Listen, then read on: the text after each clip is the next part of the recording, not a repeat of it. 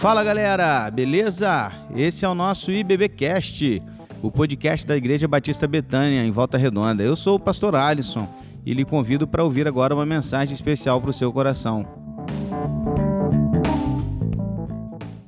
Paz, que paz! Hoje eu quero falar com você e dar continuidade aos nossos estudos nos livros dos reis. Vamos recapitular um pouquinho tudo que a gente já viu nos últimos, nos últimos capítulos? Porque quando volta uma série, a gente tem que dar uma recapitulada, né? Então a gente tem que dar uma recapitulada aqui. Então vamos lá. Vamos voltar um pouquinho lá atrás. Naamã foi atrás de Eliseu procurar cura para sua lepra. Aliás, ele não foi atrás de Eliseu, né? Foi atrás do rei, mas Eliseu foi quem trouxe a cura através, né? Deus usando a vida de Eliseu. Naamã se banhou sete vezes no Jordão e foi curado da sua lepra. Estava indo embora e Geazi, o auxiliar do profeta Eliseu, achou que por direito poderia ficar com parte do tesouro para si. Enganou tanto Naamã quanto Eliseu. Achou que tinha enganado Eliseu. E Eliseu então revelou a ele que sabia de todas as, as, as tretas dele, de todos os rolos dele. E por isso Naamã, que estava leproso, saiu curado. E Geazi, que era um homem puro, saiu leproso da situação toda. Depois disso, Eliseu fez um machado flutuar, aquele machado que os seminaristas estavam construindo lá para aumentar lá no o seminário dos profetas. E depois disso, Eliseu ajudou Israel a vencer uma batalha contra a Síria. Lembra daquela situação? Que o rei lá ficava no seu quartinho tramando onde ele ia entrar, e quando ele chegava lá, o povo de Israel já estava lá esperando. E ele disse: o que está acontecendo? Não, o profeta Eliseu é revelado a ele sempre que você fala alguma coisa aqui no quarto. Aí o rei decidiu fazer o quê? matar Eliseu. Aí lembra daquele exército que foi lá, chegou lá, Eliseu orou e eles ficaram cegos, né? Aliás, teve aquele momento que, os, que o menino que ficava com ele viu o exército dos anjos do Senhor primeiro, né? Ali protegendo. E eles então foram levados por Eliseu até o rei de Israel, que deu um banquete para eles, e eles voltaram para casa. Ben Haddad ficou sem saber o que fazer. Passou um tempinho, e Ben Haddad, de novo, fechou as fronteiras de Samaria, de Israel, e com isso a fome reinou lá em Israel. E aí lembra aquela situação que o rei estava passeando pelo muro e aí encontra uma mulher e a mulher fala assim: Senhor, resolve o problema meu, porque eu comi, a, aquela mulher comeu o meu filho e agora ela não quer dar o filho dela, porque a gente está com fome. Lembra dessa situação? E aí nisso o rei vai lá no Eliseu né, e fala: Você que é culpado disso e tal e tal. E Eliseu fala para ele: ó, Amanhã vai ter comida à vontade, vai vender comida normal. E o capitão duvida dele. Lembra que ele duvida? Aí no outro dia aparecem os leprosos que falam assim: ah, a gente vai morrer mesmo. Então vamos lá, no acampamento dos sírios. Eles vão ao acampamento dos sírios e chegam lá, não tinha ninguém. E eles se alimentam, eles pegam tesouros, eles voltam, falam lá: ó, os sírios não estão lá, podem ir. E aí, depois do rei mandar alguns espias, todo Israel vai atrás de comida. E o capitão que duvidou ficou na porta, lembra? E hora que o povo passou, o capitão foi pisoteado. E ele viu o milagre, mas não experimentou dele, conforme Eliseu havia prometido que aconteceria. Depois dessa situação toda, a gente viu um relato que estava fora do contexto cronológico, que é quando a mulher sunamita volta e ela vê que a sua terra foi saqueada, lembra disso? E ela chega no rei e o rei está conversando com Geazi. Geazi fala: é essa mulher aí que o filho dela foi ressuscitado. E aí o profeta restitui a sunamita toda a sua terra, toda a perda que ela havia tido até então. E aí chega o um momento em que Eliseu vai à Síria, lembra? E o rei da Síria está doente, e ele manda Razael perguntar a Eliseu se ele morreria. E aí Eliseu fala para ele assim: ó, não, da doença você não vai morrer, não, mas você vai morrer. Lembra daquela, daquele paradoxo? E aí ele volta e, a Hazael ouve de Eliseu, ó, eu vi que você vai ser rei da Síria. E aí ele volta lá, dá notícia para o rei que ele não vai morrer, e depois na mesma hora já mata o rei, porque ele seria o rei a partir daquele momento. Aqui a gente está. Uau, chegamos. Chegamos no contexto histórico para a gente encontrar novamente o que, que a gente está falando e aonde a gente se encontra no segundo livro dos reis até então. Tamo junto? Todo mundo lembrou? Lembrou de tudo isso aí? Lembrou, né? Estou falando à toa, que eu sei que você sabe isso aí de cor. Né? Não precisava nem de falar de novo isso tudo aí. Eu sei que você sabe. Então vamos lá. Até aqui, o escritor de Segundo Reis focou no norte. O foco total é no reino do norte. Agora, ele vai dar uma focada também no reino do sul. E você vai ver agora que ele vai trabalhar aqui e vai nos trazer um relato a respeito dos reis do sul. Você vai entender o porquê. Porque no final do estudo de hoje você vai ver como que Deus já estava aplicando o julgamento dele na família de Acabe, o rei mau que casou com Jezabel e que fez tudo errado no reino de Israel, tá bom? Então vem comigo. Segundo livro dos Reis, capítulo 8, versículo 16 a 19. Vamos começar aí.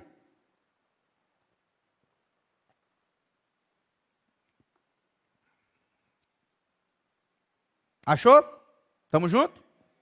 Amém. Segundo Reis 8, 16 a 19, diz assim: No quinto ano do reinado de Jorão, filho de Acabe, rei de Israel, quando Josafá ainda reinava em Judá, Jeorão, filho de Josafá, rei de Judá, começou a reinar. Ele tinha 32 anos de idade quando começou a reinar e reinou oito anos em Jerusalém. Andou nos caminhos dos reis de Israel, como também fizeram os da casa de Acabe, porque era casado com uma filha dele. E Jeorão fez o que era mal aos olhos do Senhor. Porém, o Senhor não quis destruir Judá por amor a Davi, seu servo, segundo a promessa que lhe havia feito de dar uma lâmpada a ele e aos seus filhos para sempre. Eu quero fazer algo com você agora. Eu queria que se você está com a sua Bíblia aí, ou com o celular, é até fácil de marcar com o celular também. Se você está com caneta, lápis, se você não se importa de fazer anotações na Bíblia, eu queria ler de novo esses versículos com você. Mas agora eu quero ler esse versículo com você com mais atenção. Eu li rápido de propósito. Porque às vezes a gente lê a Bíblia assim. E aí eu vou te perguntar: você entendeu? Você gravou o nome de todo mundo? Você entendeu o que está acontecendo? Então vamos lá. Vamos ler de novo. Agora, pausadamente, eu vou ler um versículo. Se você quiser dar um, fazer uma barrinha assim, ó, em cada pausa que eu der para você entender cada ponto desses versículos, vai ser legal. De novo. No quinto ano do reinado de Jorão, filho de Acabe, rei de Israel. Ponto. Primeira coisa que eu preciso entender aqui é isso. Neste momento, o escritor está descrevendo o tempo em que está acontecendo os fatos.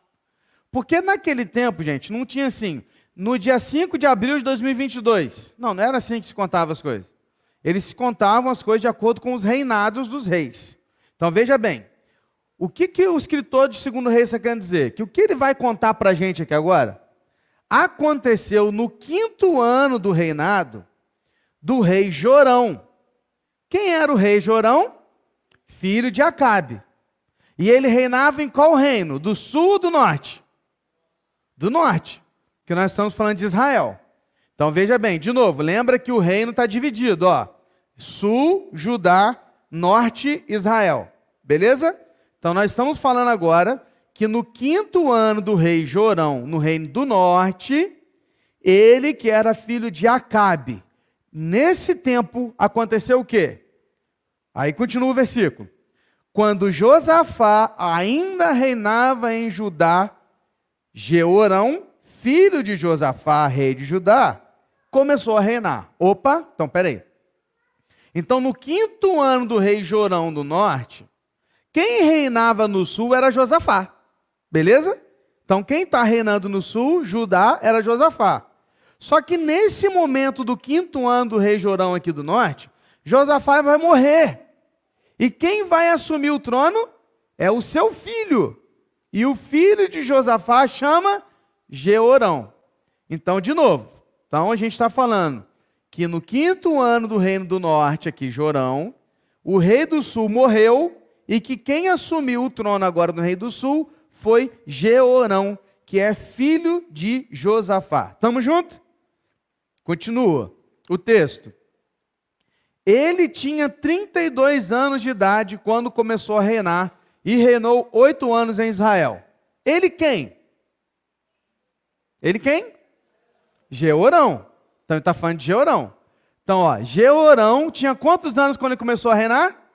32. Por quantos anos ele reinou no sul? Por oito anos. Jerusalém era a capital de Judá, reino do sul. Então olha só como é que a gente consegue fazer a diferença. Sempre que você lê, ele reinou em Jerusalém. Ué, pastor, mas Jerusalém é o quê? Jerusalém é Judá, é sul.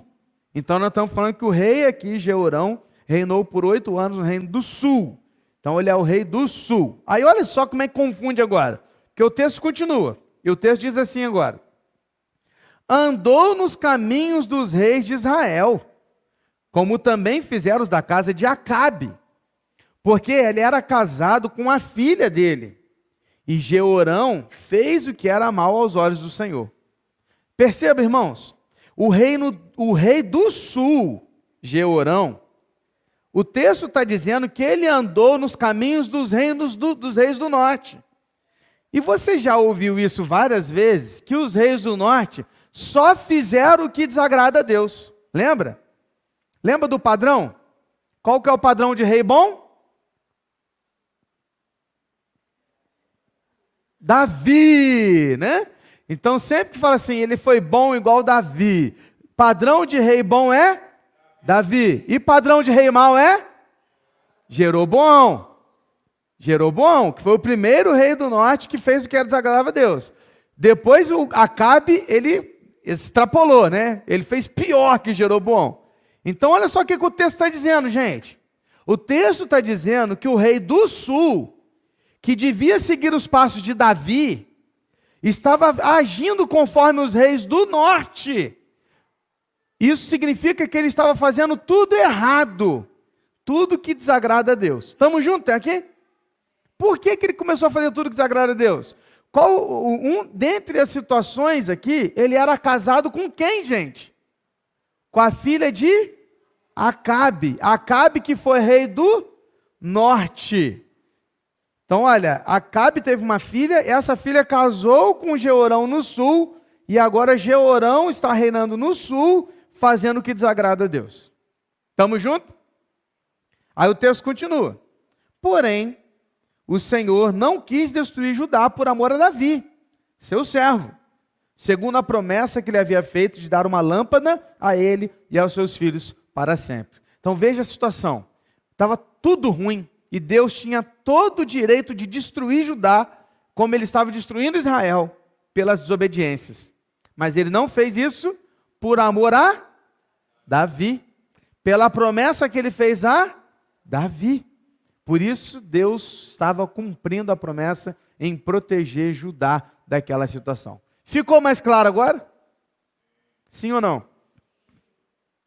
Está vendo como é que é bom ler a Bíblia com calma? Para, deixa eu entender quem é esse cara aqui, o que está falando e tal, para a gente entender a situação. Então, o que, que a gente está acontecendo aqui?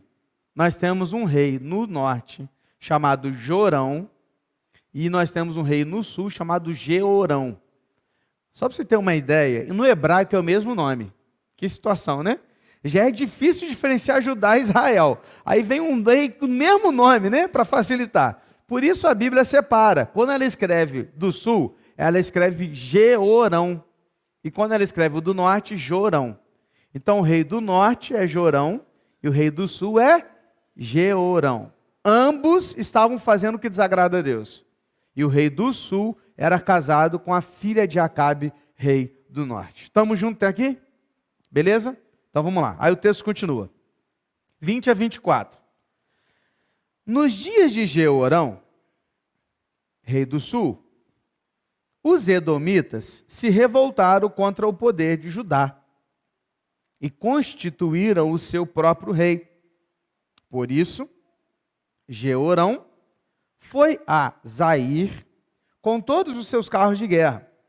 Ele se levantou de noite, atacou os edomitas que os cercavam e os capitães dos carros de guerra. Mas o povo de Georão fugiu para suas tendas, ou seja, o povo não apoiou Georão. Assim, Edom se rebelou para se livrar do poder de Judá até o dia de hoje até o dia de hoje, não é hoje, mas é até o dia que o escritor estava escrevendo lá, tá? Então sempre que você lê até o dia de hoje, não é hoje, é hoje do escritor, tá bom? Continua. Na mesma época, a cidade de Líbina também se rebelou. Quanto aos demais atos de Jeurão e a tudo que ele fez, não está tudo escrito no livro da história dos reis de Judá? Jeurão morreu e foi sepultado nos túmulos de seus pais, na cidade de Davi. E Acasias, filho de Jeorão, reinou em seu lugar. O que está acontecendo? Jeorão, rei do sul, reinou por oito anos, fez tudo que desagrada a Deus. Nós vamos falar depois com mais calma dos reis do sul quando a gente estudar crônicas. Então vou dar uma pincelada aqui, porque depois nós vamos falar dele de novo, tá? Só para você entender, o rei Jeorão, ele foi tão desagradável que nem o povo gostava dele. Tanto que nas lutas o povo voltou para cenas e deixou ele lutando sozinho. Jeorão morreu por uma doença intestinal.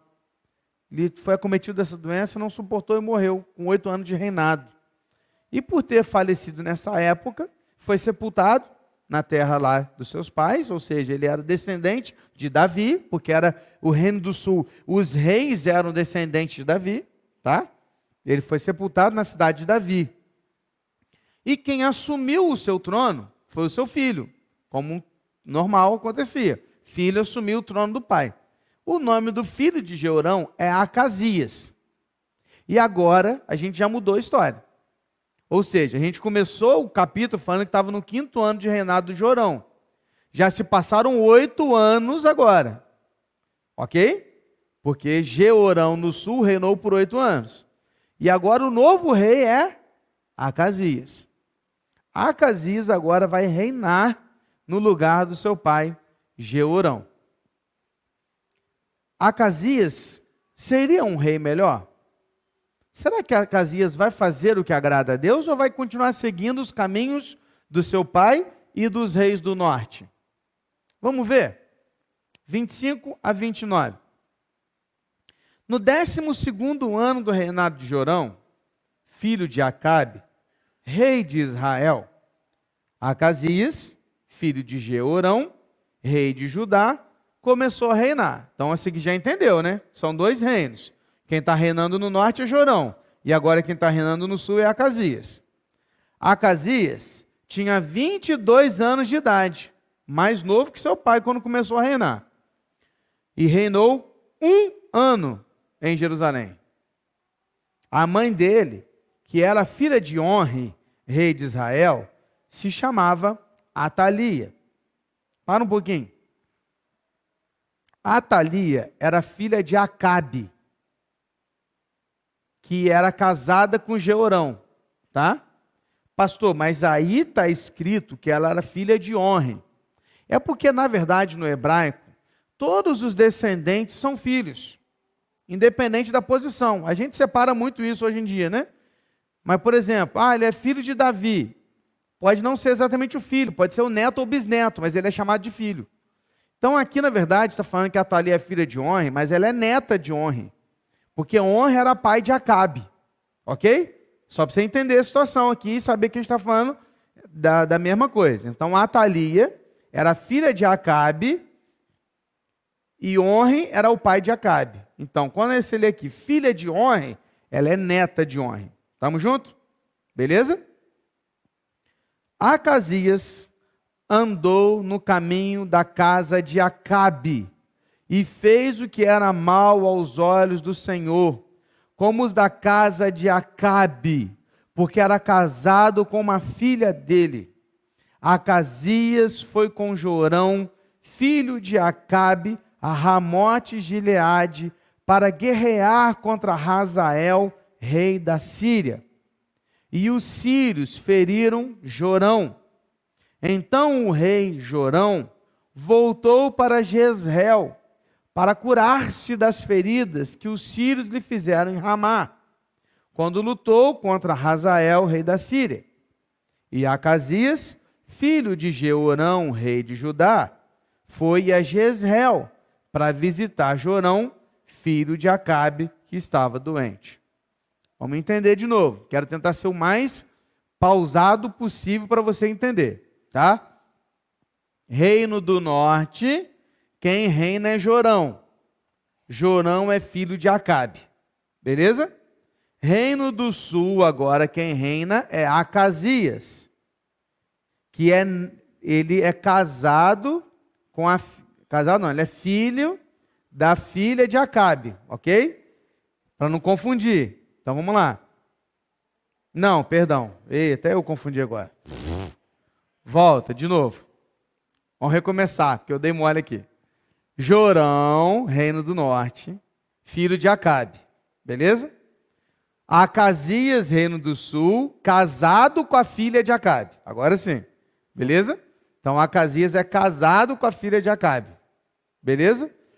Eles também, ele também fez tudo que desagrada a Deus. Reinou por um ano só sobre Judá. O que, que acontece? Jorão e Acasias, ó, reino do sul e reino do norte, se juntam e vão lutar contra Razael. Lembra de Razael? É o rei da Síria que Eliseu ungiu para ficar no lugar de Ben-Hadad, tá? Então, eles se juntam e vão lutar contra a Síria. Nessa luta, Jorão, rei do norte, sai machucado. E ele volta para uma cidade chamada Jezreel, que era um tipo de quartel-general, e vai para um quarto secreto se cuidar. Quando ele vai para esse quarto secreto, Acasias, o rei do sul, também vai para esse quarto. E agora a gente tem os dois reis juntos no mesmo lugar. Tanto o rei do norte quanto o rei do sul. Eles estão reunidos nessa sala, enquanto Jorão está se recuperando da sua ferida. Até aqui tudo bem? Beleza? Então a situação aqui é essa. Pastor, mas por que você está dando ênfase que os dois estão juntos na mesma sala? É porque Deus estava preparando isso. E na sua soberania, ele fez com que os dois estivessem juntos para uma situação que vai acontecer daqui a pouco. Então guarda isso agora na sua memória. Os dois reis estão juntos numa mesma sala. Beleza? Dá uma pausa e volta sua mente agora para o outro momento. Segundo Reis, capítulo 9, versículo de 1 a 3. Aliás, o, o capítulo 9 eu vou te contar e vou ler alguns versículos aqui especiais, tá? Então vamos lá. Simultaneamente a isso que está acontecendo aqui, no capítulo 8, no capítulo 9, Eliseu chama um dos seus discípulos, entrega para ele o seu óleo e fala assim: vai lá na cidade de Gileade, lá da cidade de Ramote de Gileade, e você vai ungir Jeú para ser rei de Israel. Ok? Então a ordem dele está descrita nos versículos de 1 a 3. Olha só o que está escrito aí. Prepare-se, leve com você este vaso de azeite, vá até Ramote Gileade. Versículo 2. Quando chegar lá, procure Jeú, filho de Josafá, filho de Ninsi. Entre no lugar onde ele estiver. Peça que ele se levante no meio de seus companheiros e leve-o para uma câmara interior. Pegue o vaso de azeite, derrame o azeite sobre a cabeça dele e diga: Assim diz o Senhor: Eu o ungi para ser rei sobre Israel. Depois, abra a porta e fuja depressa. Então a, a, a ordem é essa: discípulo, você vai lá ungir Jeú para ser rei de Israel. Ok? Ele vai chegar nesse lugar. Quem que é Jeú, gente? Jeú é um dos capitães de guerra. Tá? Então ele é um desses capitães de guerra. Essa é a terceira missão de Elias. Quais eram as missões de Elias? Lembra quando ele saiu da caverna?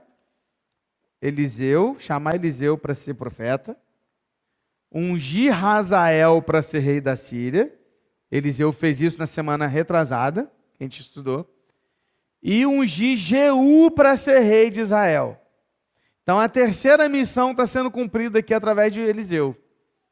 Então Eliseu, ele manda um discípulo fazer isso por quê? Porque ele não poderia ir lá e se arriscar, era um momento de muita tensão. Então ele manda o seu discípulo no seu lugar. Você está com a sua mente agora muito é, fresca da encenação que a gente teve aqui de Samuel. no, no último domingo de, de outubro. Aliás, a Lara já viu essa peça 89 vezes. Toda hora que ela chega em casa, ela põe no YouTube. Samuel. E ela diz, cara, se deixar, ela faz a peça todinha aqui na frente. Ela sabe todas as cenas da peça, né? E você vai se lembrar que teve uma hora que o Samuel aqui, já na pele do Marcelo, né? Ele vai ungir Davi para ser rei. Lembra dessa cena? Que ele vem aqui naquela música, Miguelzinho ajoelha e ele pega um tipo de um vaso e finge jogar azeite nele. Então é isso que está acontecendo aqui. Só que é o discípulo de Eliseu que está ungindo o rei Jeú para ser o rei de Israel agora. Ok? Então quando ele chega lá, ele chama Jeú no canto, leva ele para uma sala e faz exatamente isso. Olha o que está descrito nos versículos de 6 a 10. Assim diz o Senhor, Deus de Israel: Eu o ungi para ser rei sobre o povo do Senhor, sobre Israel. Você porá fim à casa de Acabe, seu senhor, para que eu vingue da mão de Jezabel o sangue de meus servos, os profetas, e o sangue de todos os servos do Senhor. Toda a casa de Acabe perecerá. Eliminarei de Acabe todos do sexo masculino, quer escravo, quer livre em Israel. Porque farei com a casa de Acabe o mesmo que fiz com a casa de Jeroboão, filho de Nebate, e com a casa de Baasa, filho de Aías. Os cães devorarão Jezabel no campo de Jezreel, não haverá quem a sepulte. Dito isto, abriu a porta e fugiu. Então, ele cumpriu exatamente a ordem de Eliseu. Chegou lá, chamou Jeú no canto, falou: Jeú, vem cá, abaixa aí. Estou te ungindo, rei de Israel, é isso, isso, isso. Você vai ser o cara que vai eliminar todos os descendentes de Acabe. Jezabel vai morrer agora, ela vai ser lambida pelos cães, e ninguém vai sepultar Jezabel, e tal, tal, tal. E ó, deu no pé exatamente conforme Eliseu havia dito. Depois que acontece isso, ele sai correndo, Jeú meio que está assim, né, atônito. E ele sai da sala, e os capitães com ele se aproximam e falam: O que está acontecendo? Por quê? A expectativa deles era: esse discípulo de profeta trouxe alguma resposta sobre a guerra? Era o que eles queriam ouvir. Jeú dá uma enrolada, não, não, não. Fala, não nada. Fala para a gente o que ele veio fazer aqui. E aí Jeú abre o jogo. Olha, ele veio fazer isso, isso, isso, isso, e ele me ungiu rei sobre Israel. Na hora que ele fala isso, todo o povo ao redor começa a gritar: Jeú é rei de Israel, Jeú é rei de Israel, Jeú é rei de Israel. Estamos juntos? Isso está acontecendo simultaneamente a história dos reis lá que se juntaram na sala. Beleza? Aí, só que eles estão em cidades diferentes. Um está em Jezreel, que são os reis, e o outro está em Ramote Gileade. Dá uma distância de 70 quilômetros de uma cidade na outra. Ok? Agora a situação é a seguinte: Acasias está reinando em Judá, no sul, e Jorão está reinando no norte.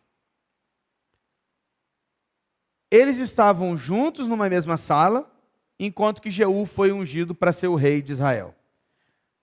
O que, que Jeú faz? Gente, não vamos fazer estardalhaço. Eu quero pegar os reis de surpresa para a gente resolver essa situação. Saem de Ramote Ileade e vão até Jezreel. 70 quilômetros de distância, que de carro a gente faz assim. Mas eles estavam a cavalo, carros de guerra, a pé.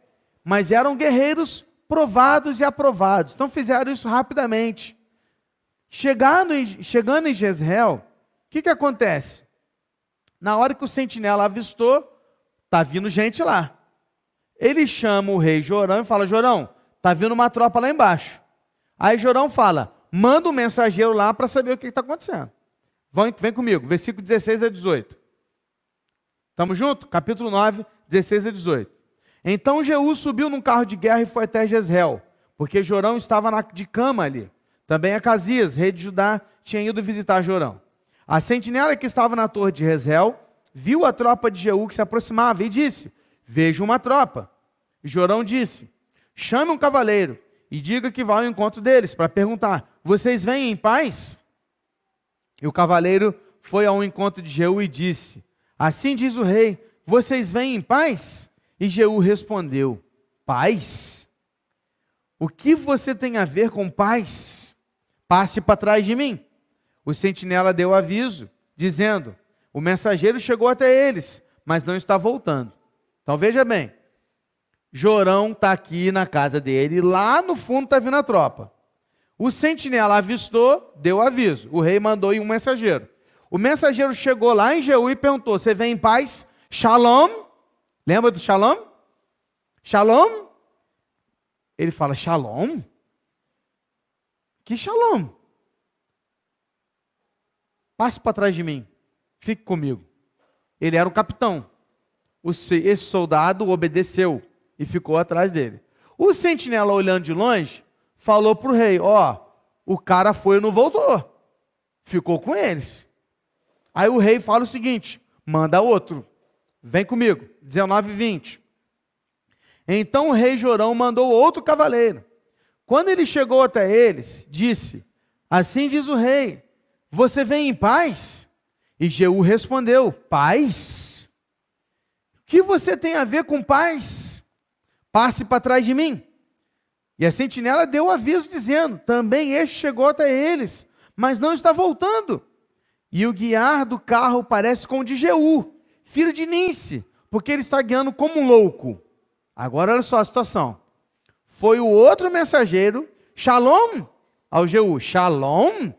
Não, fique comigo. O mensageiro ficou com ele também. O sentinela olhou daqui e falou assim: Ô rei, não voltou também não, ficou lá. E está me parecendo que agora está mais perto. Ele conhecia Jeú. Está parecendo que é Jeú. E ele está vindo como um louco. Ou seja, ele está acelerado. Isso já ligou o pisca-alerta. E o rei Jorão já ficou: opa, tem alguma coisa errada aqui. O que, que eles fazem? Jorão entra no seu carro de guerra e Acasias entra no seu carro de guerra, separados se juntam ali e vão em direção a Jeú. Quando Jorão chega perto de Jeú, a pergunta é a mesma: Shalom? A resposta é bem direta. Jeú diz assim: Que paz! se ainda continuam as prostituições de sua mãe Jezabel e as suas muitas feitiçarias. Paz. Que paz. O que Jeú está respondendo para Jorão é o seguinte: Jorão, como nós podemos estar em paz se a prática de vida que você está levando o nosso povo a fazer é a prática das feitiçarias da sua mãe Jezabel e as prostituições que a sua mãe Jezabel colocou no nosso meio. Paz. Que paz. Na hora que ele ouve isso, na mesma hora Jorão grita para Acasias: Acasias, é uma traição, corre! E Acasias então pega o carro dele, vira rapidamente e dá no pé. Jorão também vira para ir para outro lado. Só que na hora que ele vira para ir para outro lado, fugindo, Jeú, que era um grande capitão, um grande guerreiro, saca o seu arco, pega uma flecha e lança a flecha na direção de Jorão, que acerta exatamente no coração. Até porque Jorão estava machucado. Estando machucado, possivelmente não usava armadura, porque estava se recuperando. Então foi mais fácil a flecha acertá-lo. Na mesma hora que ele o acerta, ele morre. Seu corpo é jogado no chão. Acasias foge, mas Jorão não. Jorão vai ser morto, foi morto naquele momento. E adivinha aonde o corpo de Jorão é jogado? Num lugar chamado Campo de Nabote. Opa! Nabote é um nome conhecido. Você se lembra? Eu sei que você se lembra. Né? Você está meio assim, mas eu sei que você se lembra. Vamos voltar um pouquinho? Lembra de Acabe? Lembra que Acabe era um menino mimado? E que um dia ele olhou para o lado assim, da vinha de Nabote, lembra? Ah, queria tanto essa vinha para mim. Você lembra? Fez biquinho, voltou para casa, Jezabel viu ele chorando com biquinho. Falei assim: Você quer a vinha? Eu vou te dar a vinha. Foi lá e armou para Nabote, lembra? Levou Nabote para o portão da cidade, comprou os juízes, fez os juízes julgarem erradamente, injustamente Nabote, e ele foi morto. Sendo morto, a vinha de Nabote ficou para quem? Para Acabe. Lembrou, né? Sabia que você já sabia, né? E agora o que, que acontece? O corpo de Jorão, que é filho de quem? De Acabe, é jogado no campo de Nabote. E o sangue dele é derramado ali. Jorão não tem o seu corpo sepultado. E ali, naquele momento, seu corpo vai ficar ali, cumprindo a profecia feita a Elias por Deus em 1 Reis, capítulo 21, versículo 18 a 24, quando diz assim: Levante-se e vai encontrar com Acabe, rei de Israel, que mora em Samaria. Eis que ele está na vinha de Nabote, aonde foi para tomar posse dele, dela. Fale com ele, dizendo: Assim diz o Senhor: Você matou e ainda por cima tomou herança? Fale também o seguinte: Assim diz o Senhor: no mesmo lugar onde os cães lamberam o sangue de Nabote, cães lamberão o seu sangue. Sim, o seu sangue.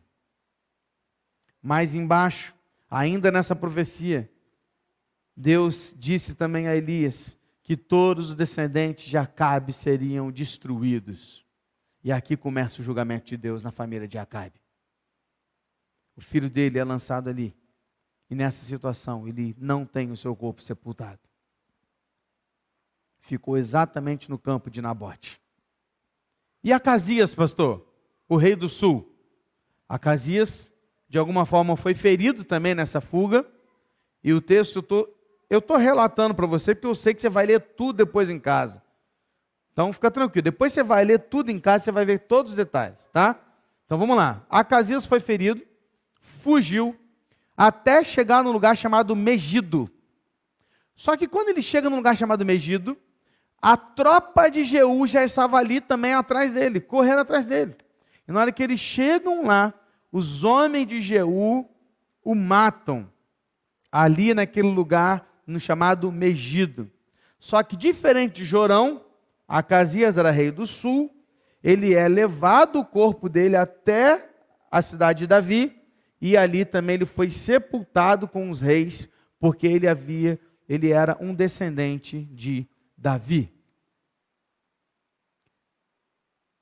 Tem uma profecia ainda, essa que a gente acabou de ler, o finalzinho dela, Deus disse assim a Elias: Também de Jezabel o Senhor falou: Os cães devorarão Jezabel dentro das muralhas de Jezreel. Se alguém da casa de Acabe morrer na cidade, os cães o comerão e se alguém morrer no campo, as aves do céu o comerão. Jeú matou Jorão e Acasias, matou os dois reis, do sul e do norte. E Jezabel? Não perca os próximos capítulos. Semana que vem veremos o que acontecerá com Jezabel, esposa do Acabe, que já morreu na história. Estamos juntos até aqui? Amém? para a gente terminar, três lições para as nossas vidas diante de toda essa história que você ouviu hoje.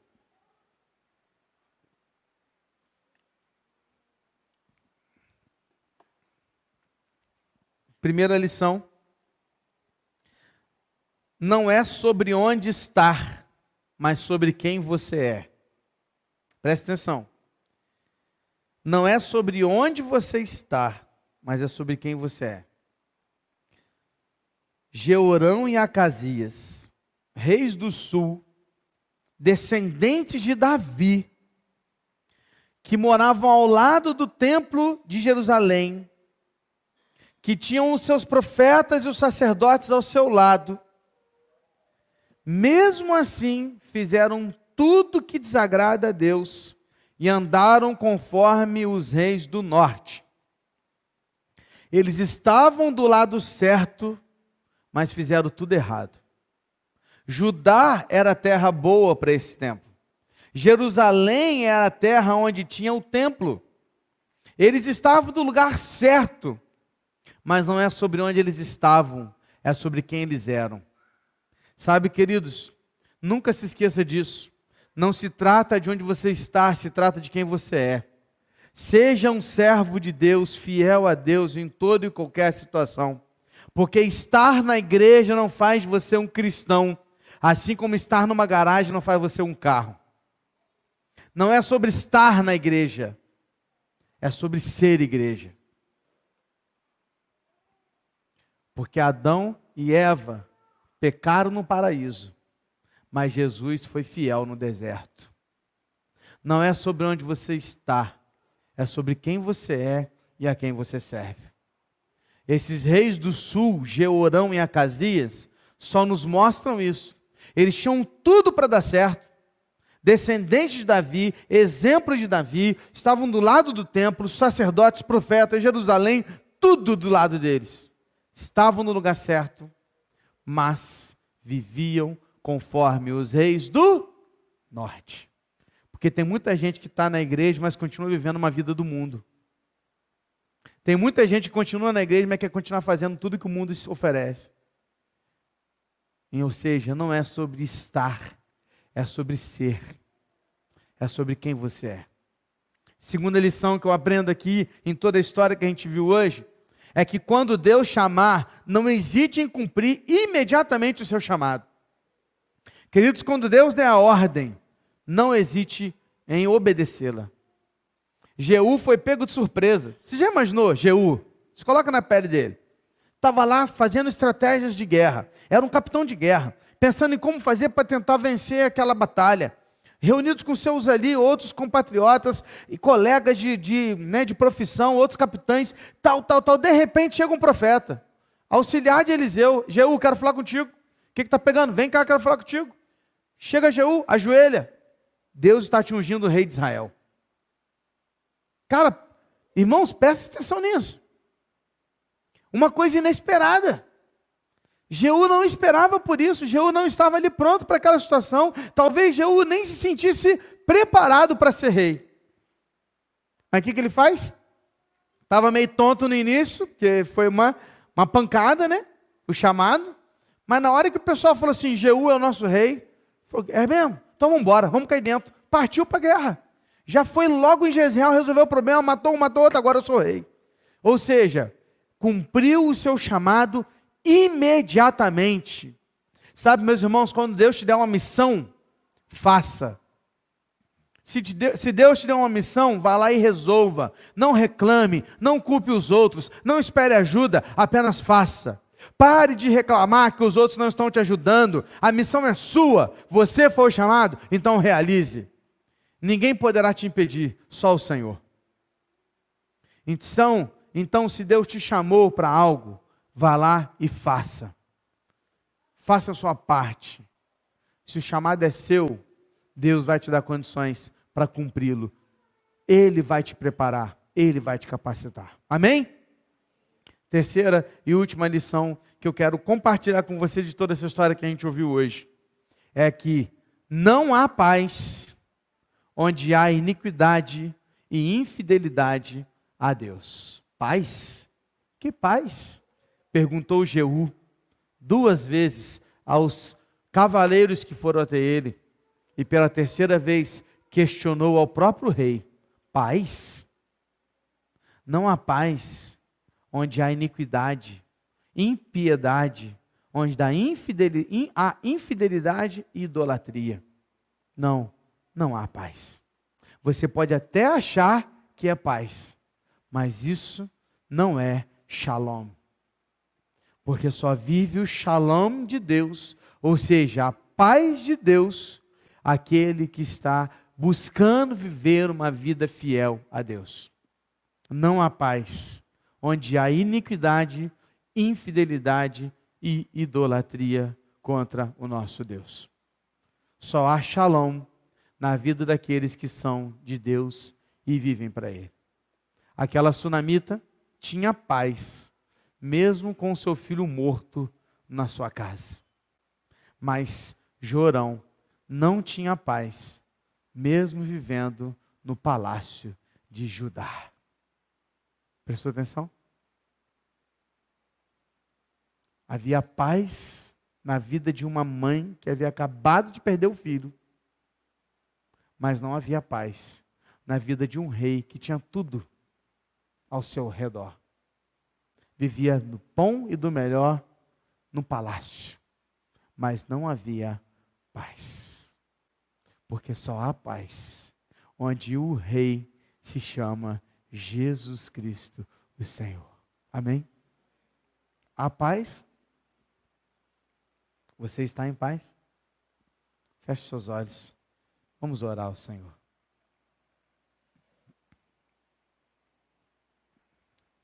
Pai, obrigado, Senhor, por esse estudo. Obrigado por essa história.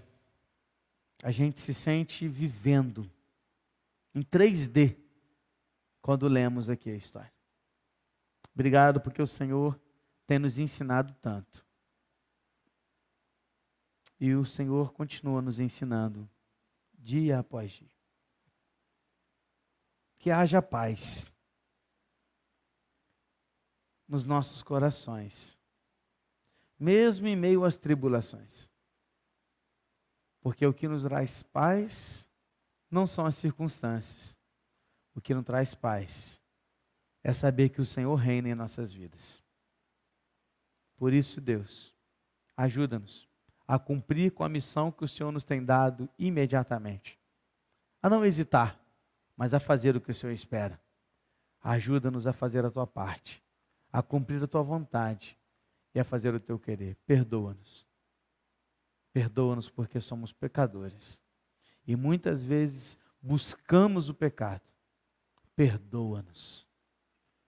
Porque muitas vezes falhamos diante do Senhor. Tenha misericórdia de nós e nos dê shalom, nos dê da tua paz. Em nome de Jesus. Amém. E esse foi o nosso podcast de hoje. Siga nossa igreja nas redes sociais e compartilhe também esse podcast com mais pessoas. Venha nos fazer uma visita na Rua Manuel Bandeira, número 53, São Luís, Volta Redonda, Rio de Janeiro. Um abraço e até mais.